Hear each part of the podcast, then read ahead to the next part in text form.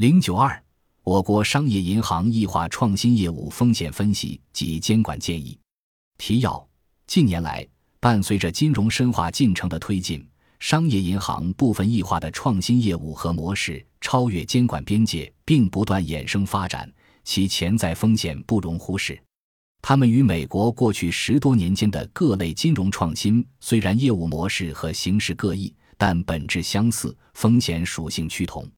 这令微观层面的单体机构和宏观层面的金融体系的风险同时增加。针对这些不审慎的创新，监管当局采取了多种措施，但总体效果尚不明显，急需系统性的监管安排和设计。商业银行异化创新业务的主要模式：二零零七至二零零八年金融危机前，美国金融市场流动性泛滥，市场利率低位运行，违约率也保持在较低水平。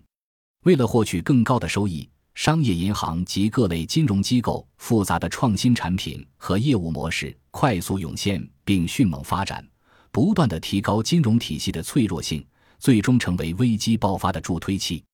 美国货币监理署 （OCC） 在二零一六年三月发布的支持联邦银行体系负责任的创新报告中，直指危机前失控的银行创新行为，将选择性可变利率按揭贷款 （Option Arms）、结构投资载体 （Structured Investment Vehicles，SIV） 和各种复杂的资产证券化，如 CDOs，视作不恰当的创新。当前，我国商业银行正面临一系列挑战。这些挑战不仅来自不断深化的利率市场化所导致的利差收窄，直接融资提速所导致的贷款脱媒、第三方支付等业态兴起所带来的结算脱媒，以及互联网金融发展所带来的存款脱媒，更来自信贷模式受制于固定收益回报的本质而无法支持各类新型创新与创业的困境。在此背景之下，商业银行纷纷拓展市场领域。创新产品和业务模式，我们从低准人标准的授信、发起一分销、理财资金池、同业投资四个维度，比较了中美部分创新产品和模式，发现其表现形式虽不完全相同，但风险属性趋同。见表五点四一异化创新的次贷降低授信准入标准。在此次金融危机前，美国商业银行在个人住房贷款领域开展了大量的创新。使得大量不符合条件的个人获得了贷款，如免收入证明贷款 （No Doc or Low Do Mortgage）、次优级贷款 （Alt A） 和次级贷款 （Subprime Mortgage）。此外，选择性可调整利率贷款 （Option Arm）、无首付贷款等产品则进一步为房产投机创造了条件。这些产品都有一个共同点，即通过复杂的现金流重构。使得不符合授信条件的客户获得了贷款，但同时又在未来承担了更高的违约风险。在国内个人住房贷款领域，近年来也出现了气球贷，早期只付息不还本，后期还款压力陡增；首付贷通过互联网金融、银行消费贷等模式获取按揭首付等类似美国无首付贷款、选择性可调整利率贷款的产品，他们大行其道。在一定程度上助推了房产泡沫。国内商业银行的创新不仅限于个人房贷，更包括绕道大资管，利用各类通道开展同业投资，目的是规避监管部门对贷款等传统授信业务的严格监管要求，降低授信门槛和风险控制标准。其中，夹层融资是比较典型的模式，即向融资方提供介于股权与债权之间的资金。用于填补股权融资以及普通债权融资不足的资金缺口。这种融资表面上是股权融资，但又体现为固定期限和固定收益，具有典型的债权性质，也就是通常所谓的名股实债。在很多情况下起到过桥融资的作用，多用于房地产、产业基金和类 PPP 项目的融资。图五点一案例所示，银行通过此模式对资本金不足。四证不齐全的房地产开发项目进行融资，房地产企业只需要出百分之六的资金，就撬动了整个项目，极大的调高了经营杠杆。二类资产证券化，发起一分销业务模式，截至二零一五年末，中国场内资产证券化余额仅为七千一百七十八点八九亿元，但是。大量商业银行异化创新，出发起一代销、发起一理财、发起一推介、发起一多方委贷、发起一委托投资等多种方式，帮助表内资产除表或干脆不进表，实质上发挥了与资产证券化类似的作用。图五点二案例二中，银行经过一系列业务模式组合和嵌套，成功将一亿元贷款出表。并通过直销银行代销渠道将标准化产品出售给个人投资者，变相完成了证券化的过程。但同时又存在明显的缺陷，即未充分披露基础资产信息，并在某种程度上对投资者进行了隐性担保，名义上出表，但风险并未真正出表。图五点三案例三所示的异化的 FOF（Fund of Funds） 更是典型的类证券化例子。通过模式和交易结构创新，使其业务模式与美国的担保债务凭证 （CDO） 有一定的相似之处。一是多层证券化模式，CDO 的基础资产池中包含了 MBS、ABS 和其他债券，是对证券化资产的再次证券化。有些基础资产池还会包含 CDO 产品，也就形成了所谓的 CDO 三。在异化的 FOF 业务模式中。子基金可以视为第一层资产证券化过程，其基础资产包括了债券、股票、非标资产、货币基金、银行存款等各类资产；母基金则为第二层资产证券化过程，其基础资产则为子基金的份额，即对证券化资产的再次证券化。二是产品结构化设计，CDO 产品在构建过程中一般会对其进行结构化，划分为优先级。中间级和劣后级比例大致为八十比十九冒号一，并给予不同的评级，销售给不同风险偏好的客户。异化的 FOF 模式也具有结构化分级的特征，而且在母子基金层面都区分优先和劣后，比例一般为二冒号一至九冒号一三十，缺乏透明度。CDO 产品广受诟病的一个重要原因就是多次证券化之后。投资者难以了解基础资产的真实风险水平，异化的 FOF 也存在相同的问题，并且我国 FOF 可配置的资产类型更为广泛，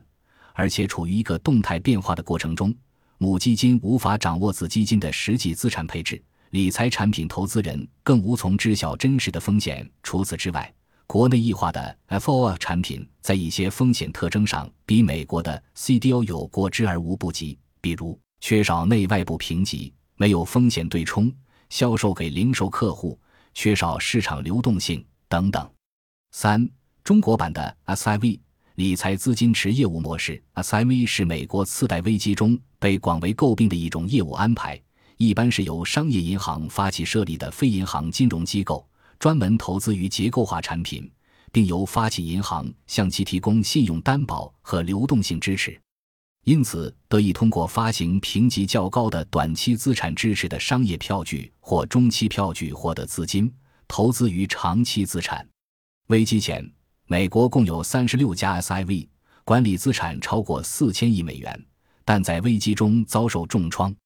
我国商业银行理财业务快速增长，其中屡禁不止的理财资金池业务模式则演化成中国版的 SIV。即银行将发行多款理财产品募集到的资金汇集起来，形成一个大池子。银行对池子里的资金进行统一管理和投资，投向一个由债券、回购、信托计划、资管计划、存款等多元化产品组成的集合性资产包，并将此资产包的整体收益作为多款理财产品收益的统一来源。银行利用资金与资产的期限错配赚取溢价。